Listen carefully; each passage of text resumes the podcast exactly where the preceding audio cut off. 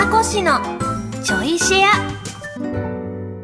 皆さんどうも、小松美香子です。この番組は文化放送で毎週土曜日の25時30分からお送りしている小松美香子のサンデーシェアナイトの後、ちょいとだけおまけでお送りするポッドキャスト番組でございます。ということで、レイレイがゲストに来てくれての直後でございます。ほやほやでね。いや、ほんと久々にレイレイに会って、半年前に会ったのが最後だったんですけど、半年以上前だな。8月とか夏かな夏に最後に会って以来なんですけど、ね。だから最初の出会いから、もう8年経ってるっていうのがちょっと驚愕なのと、2015って8年も前なの？っていう。なんか止まってるんですけどね、2010何年とかでね。てか、レイレイって私のちょうど10個下なんですよ。だから彼女まだ24とかでしょ？若っだって、さらにそっから8年引いた16歳だよ。若っ そりゃ制服だ若っ可能性しかない半分もらえないかな 若さ。わ若さ。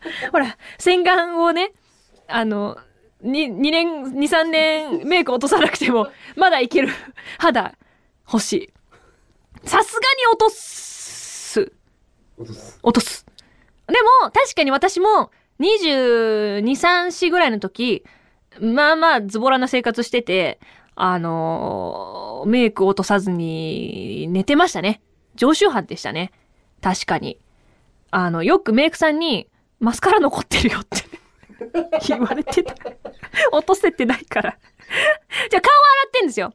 次の日とかに。てか、もう、帰ってきて、ご飯食べて、寝ちゃっててから朝お風呂入るみたいなのが多かったんですね。だからそれこそメイク落としてないじゃないですか。だか朝の洗顔1回だけとかで、で、メイク落としも多分使ってなかったんですよ。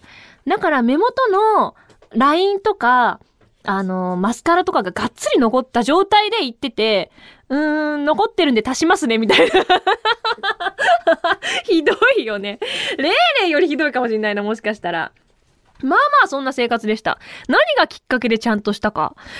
えー、なんだったかなでもその、やっぱ指摘されて、まあまあメイクをしていただく頻度が上がってから、見られてんなって思って、取れてないのがね。なんかそれを指摘されたのがやっぱ、ちょっとうんってなって、そっからちゃんとメイクは、メイクだけ落として次の日に風呂入るとかになったんだったかなだけど、ある日、やっぱり、あのーメイ、お風呂入るのが朝だったから、でも、それって寝るときに風呂入ってない状態で寝てるわけじゃないですか。だからなんか寝具の匂いが気になって、枕とか、なんか、あ、匂いってつくんだってその時に思って、あ、やっぱちゃんとお風呂入って綺麗な状態で、あそれでも汗かくからね。そんな状態で、あのーなんかパジャマとか着て、ちゃんとお布団入って、綺麗な状態で朝迎えて、朝入るまた分にはいいんだろうなっていうので生活習慣変えた気がする。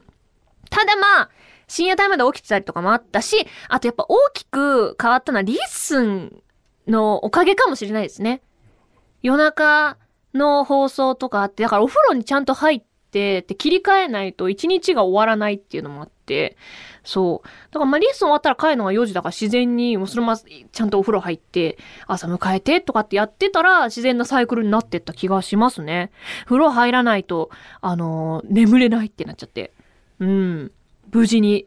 それが20代の半ばぐらいで修正聞いたんで どうにかなりましたね。このまま30代まで行ってたらもう今更生活スタイル変えらんないよってなってたかもしれないんで、レイレイにあの、定期的に洗顔ジェルを 送らないといけませんね。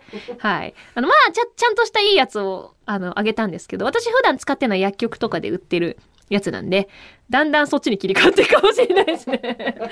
安いやつにどんどん変わっていくかもしれない。いや、でも個人的にはメイク落としもジェルだし、洗顔もジェルなんですよ。泡立てなくていいから楽なんですよね。無印の洗顔ジェルと、ビオレの洗顔ジェル、あ、あとクレンジングが無印で、洗顔がビオレとかなんですけど、いいですよ、なかなか。結構ちゃんと落ちるし。お肌のケアを気を使ってる。あ、あのね、あのーやっぱ30になるちょい前ぐらいから、あれ、もしかしてちゃんとした方がいいのかなと思って、それまであの、オールインワンジェルでペイって済ましてたんですよ。で、ある日、あの、あまりにも小鼻の、あの、黒ずみが気になって、初めてそういうの取ってくれるところにサロンに行ったんですよ。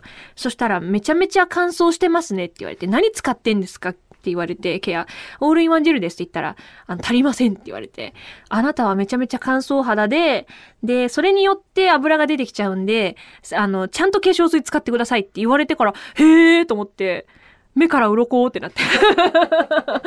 そっからなんか、あの、ちゃんと一式揃えて、やったんですけど、今またオールインワンジェルに戻ってきましたね。一巡すんだよ。だんだん、だん、最初だからいっぱい増えたんですよ。化粧品の種類が。えっ、と、導入液やって、化粧水やって、えー私はあのーちょっと油分量が多いんで、クリームタイプのジェルみたいな保湿を使って最後に、えーちゃんと蓋するクリーム。で、まあ、たまにオイル挟んだりとかして、多いんですよ。で、ある日、それをずっと続けて何年かやってたんですけど、ここ最近というか数、ちょっと前に、多くねってなって手順。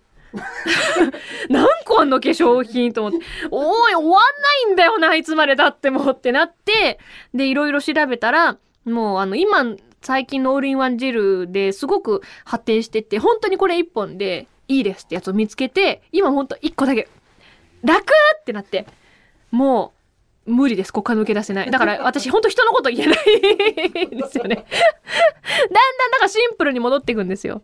最初なんか7個ぐらい使ってたのが、いや、化粧水、えー、なんだ、クリーム、蓋だけでいいんじゃねってなって、そっからもう最終的に1個ですね。うん、めんどくさいもん。髪？髪ね、髪は、あ、髪はね、でもね、普通、え普通ですけど、シャンプーして、トリートメントして、最後出てから、洗い流さないオイルつけて乾かす。なんですけど、最近近ペに、あのーお風呂で使うヘアブラシをもらったんですよ。トリートメントをした後とかにこう溶かすと浸透をすごいするよっていう。で、それもプラス頭皮でガシガシやって頭皮ケアにもなるみたいなのをやってるぐらいです。